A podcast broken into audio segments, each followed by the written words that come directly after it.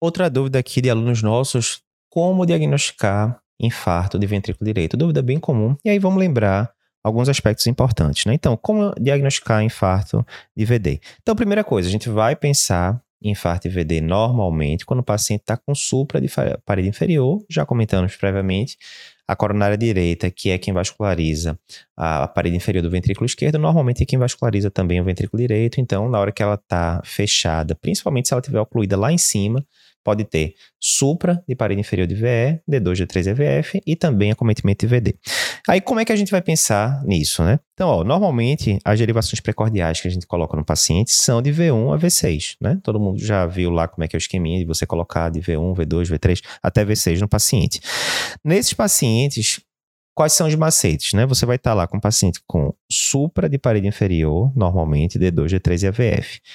Normalmente, 80, 85% dos casos, esse supra de VD vai estar sendo causado por oclusão da coronária direita. E aí você tem que se pensar, tem que pensar sempre, será que tem infarto de VD associado também? Então, uma primeira dica que você pode ter é o seguinte, é olhar para V1. Por quê? O V1, quando ele está suprado, se tiver soprado V1, V2, V3, né, várias derivações anteriores, isso obviamente pode ser sinal de uma oclusão de DA, de um infarto de anterior, anteroseptal, mas se você tem supra de parede inferior associado e supra de V1 também associado, esse supra de V1 pode ser acometimento da coronária direita. Essa é uma primeira dica. Ó. Aqui está um exemplo. A gente tem supra de D2, de D3, de AVF, e quando a gente olha para o V1, o V1 está suprado. Então, olhou supra de parede inferior, já checa o V1. Ela é normal, 12 derivações. Já checa o V1. O V1 está suprado também. Opa, pode ser aí que tenha acometimento de VD associado. Aí digamos, não, olhei para o V1, não está suprado. Ou seja, estou em dúvida ainda. Será que tem acometimento VD? Sim ou não? Aí nessa hora é hora da gente apelar para as derivações é, adicionais, V3R, V4R. Eduardo, engraçado, o aparelho de elétrico que eu tenho lá no hospital, ele não tem cabo específico para V3R e V4R. Pois é, nenhum aparelho tem, né? O que você vai ter que fazer é o seguinte: você normalmente pega os eletrodos, né, que você colocaria ali em V3 e V4, né? O cabo, tal, que você ia é, colocar em V3 e V4 do lado esquerdo normal. E na mesma posição que você colocaria, né? Porque o, o V4 normalmente a gente vai colocar o quê? Vai pegar aqui a clavícula esquerda, vai pegar uma linha que divide a clavícula esquerda no meio e vai descendo aqui até o quinto espaço intercostal e coloca o V4, ok?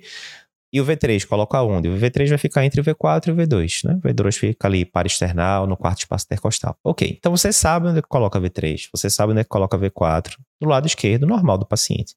Para você fazer o V3R e V4R, é a mesma coisa, sendo que você vai colocar do lado direito do paciente. Só isso, né? Bem simples. E aí, você vai, normalmente a gente chega e coloca lá um Rzinho do lado do, no traçado do elétron, né?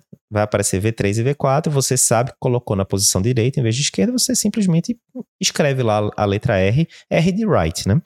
E aí tem que lembrar isso, em todo infarto inferior, você tem que fazer V3R, V4R para procurar é, infarto VD associado. Aqui a gente tem um exemplo, a gente tem um supra aqui de D3 e de AVF principalmente, beleza, infarto inferior.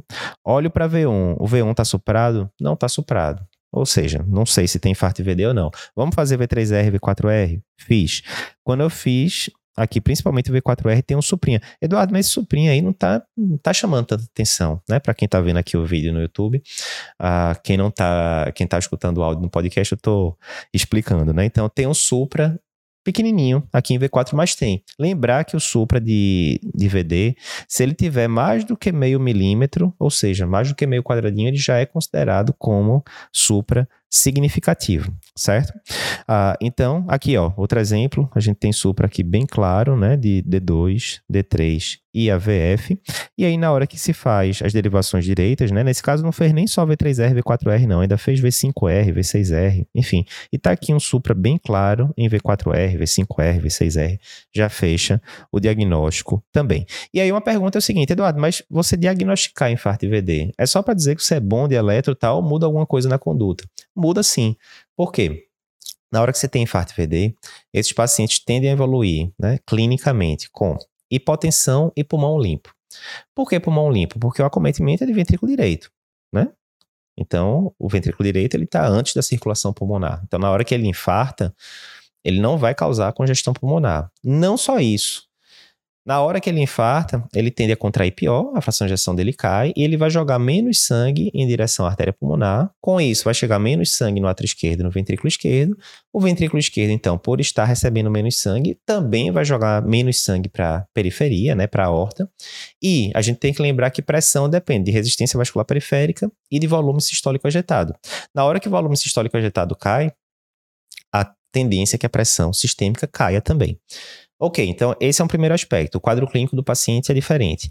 E aí, se, o que é que você pode fazer normalmente quando você vê um paciente que está com infarto e com doutorásica? Muitas vezes você quer fazer, por exemplo, um nitrato para o paciente que é um vasodilatador coronariano. Contudo, lembra Pressão depende de volume sistólico e depende de resistência vascular periférica.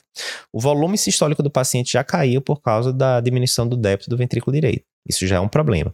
Se você fizer um vasodilatador, né, como por exemplo o nitrato, o nitrato ele é predominantemente venodilatador. Então ele vai fazer com que a veia fique mais dilatada e com isso diminua o retorno venoso para o coração direito. Isso é uma bronca, porque vê, o ventrículo direito já não está batendo direito por causa do infarto. Agora ele está recebendo menos sangue do que estava recebendo antes. E o ventrículo direito é uma câmara que depende muito de, de, é, de pré-carga, de volume.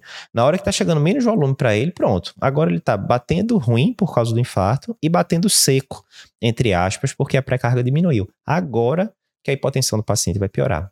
Então, cuidado, porque isso muda a conduta. Você não deve fazer nitrato para esses pacientes com infarto ventrículo direito. Você deve evitar a morfina também, porque a morfina também tem uma certa ação venodilatadora. Então, muda a conduta. Fica ligado para não errar.